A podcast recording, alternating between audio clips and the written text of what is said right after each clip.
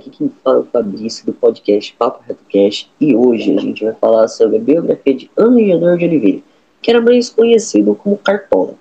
É, Para me ajudar neste podcast de hoje, eu teria a ajuda de Vitor, Samuel e Ian. A gente separou né, sobre sua biografia, quem ele foi, é, quais que foram as músicas mais famosas, o disco mais famoso e ainda separamos um trechinho da sua música mais famosa para tocar ainda neste podcast. Eu espero que vocês gostem do episódio de hoje. Bom, para começar, a biografia de, de Cartola, Angenor de Oliveira. Como eu acabei dizendo anteriormente, né? Ele nasceu no Rio de Janeiro, dia 11 de outubro de 1908, e morreu aos 72 anos no Rio de Janeiro, em 30 de novembro de 1980. Foi um cantor, um compositor e um violinista brasileiro. Ele é considerado por diversos músicos e críticos como o maior sambista da história da música brasileira. Cartola nasceu no bairro do Catete, mas acabou passando a sua infância no bairro das Laranjeiras. Tomou gosto pela música e pelo samba. E ainda moleque aprendeu com seu pai a tocar cavaquinho e violão.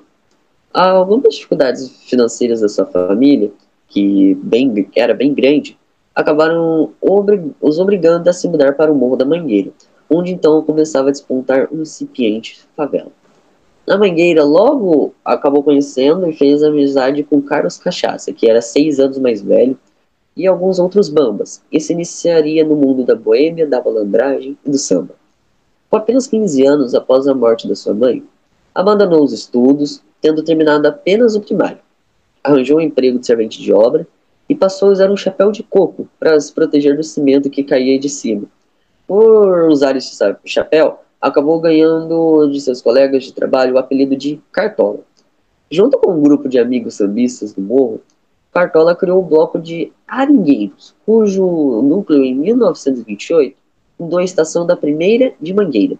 O nome e as cores verde e rosa teriam sido escolhidos pelo próprio Cartola, que compôs também o primeiro samba para a escola de samba, chamada de Chega de Demanda. Os sambas de Cartola se popularizaram lá por volta da década de 1930, em vozes ilustres como Aracide Almeida, Carmen Miranda, Francisco Alves, Mário Reis e Silvio Caldas. Mas por volta do início da década seguinte, é, Cartola desapareceu desse cenário musical e chegou a ser dado como morto. Pouco se sabe sobre aquele período.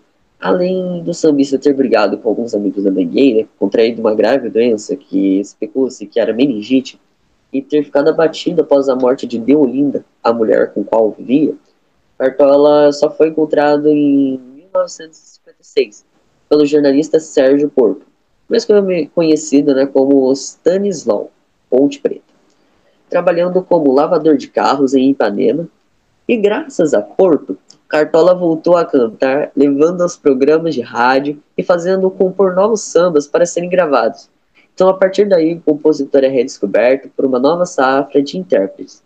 Por volta de 1964, o sambista e sua nova esposa, Dona Zica, abriram um restaurante na rua de Carioca, o Zicartola, que promovia encontros de samba e boa comida, reunindo a juventude da Zona Sul Carioca e os sambistas do morro.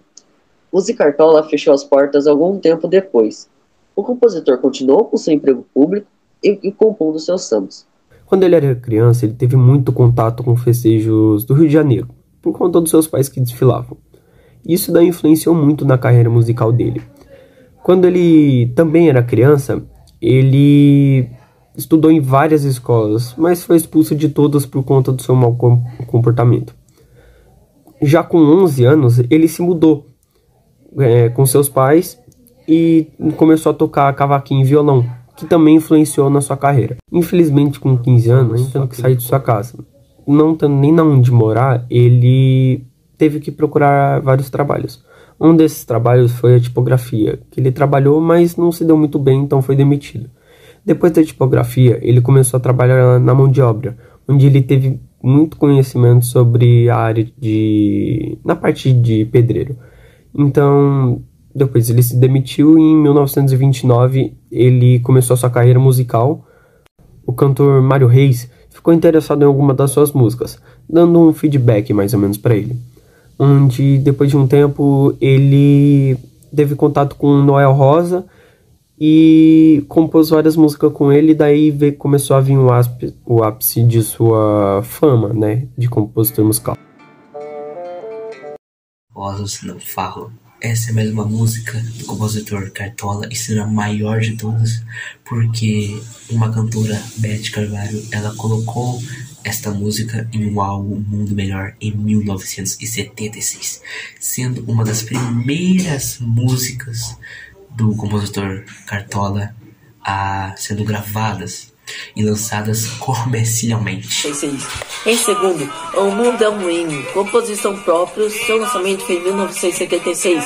Em terceiro, O Sol Não Será, composição em parceria com Elton Medeiros, seu lançamento foi em 1965. Em quarto, Alvorada, composição em parceria com Car Carlos Cachaça e Hermínio Belo de Carvalho. Seu lançamento foi em 1974. Em quinto, Tive Sim, composição própria, data de lançamento foi em 2008. E este foi o episódio de hoje. Obrigado e até a próxima.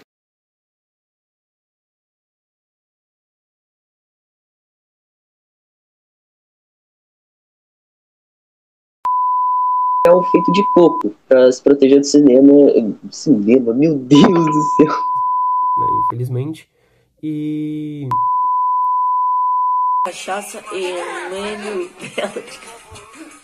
Seu lançamento foi em 1974. TVC, composição própria, data de lançamento foi em 2008.